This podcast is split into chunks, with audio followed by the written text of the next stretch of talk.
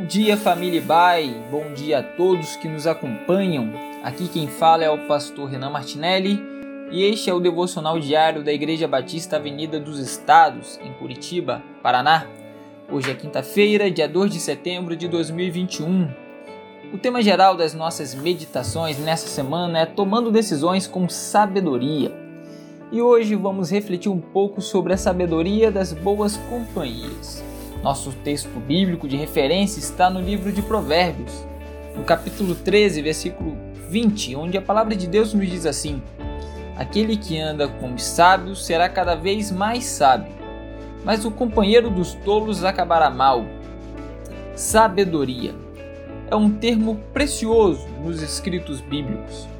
O verbo para ser sábio e suas variações aparecem aproximadamente 318 vezes no Antigo Testamento, das quais 102 dessas está no livro de Provérbios.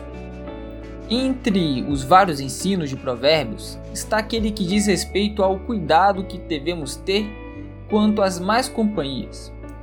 No texto que lemos, aprendemos que as pessoas que escolhemos para andar ao lado, para estar ao nosso lado e em nossas companhias frequentes, elas acabam exercendo alguma influência sobre nós, nos conduzindo ou para uma vida mais sábia ou para uma vida mais tola.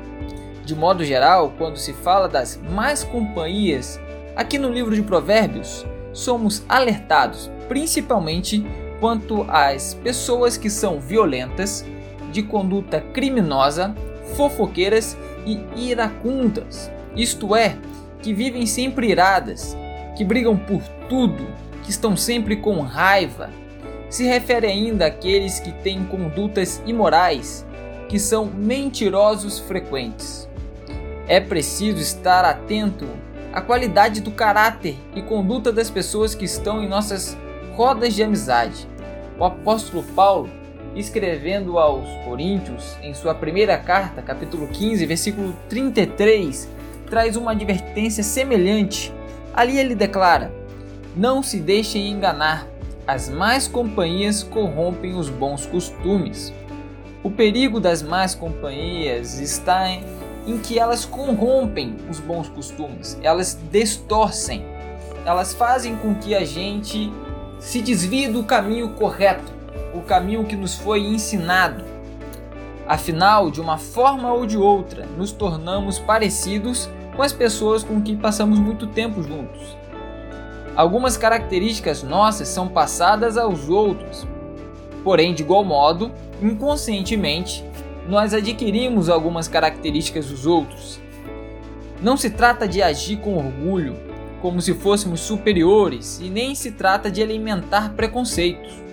Não é disso que o autor de Provérbios está falando, mas antes do cuidado honesto que devemos ter em reconhecer que todos nós somos influenciáveis pelos meios e pelas pessoas com a qual escolhemos conviver e admirar e dividir o nosso tempo. Então, agora eu te convido para refletirmos juntos sobre quais são as nossas companhias. Com quem temos procurado cultivar amizades que qualidades as caracterizam? São pessoas que nos aproximam ou nos afastam de Deus? Elas contribuem para que eu e você tenhamos uma vida familiar, emocional e espiritual melhor?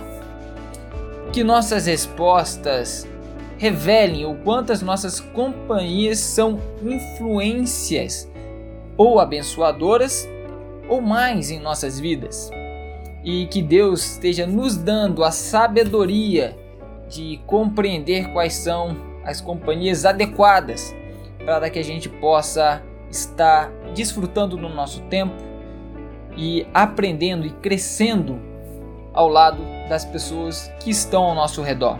Da mesma forma, que a gente possa refletir sobre se estamos sendo boas companhias, boas influências na vida dos outros de igual modo Desejo a todos uma ótima quinta-feira, um dia abençoado na presença de Deus e que Deus esteja nos dando cada dia mais a sabedoria e o discernimento para sermos boas companhias e escolhermos boas companhias.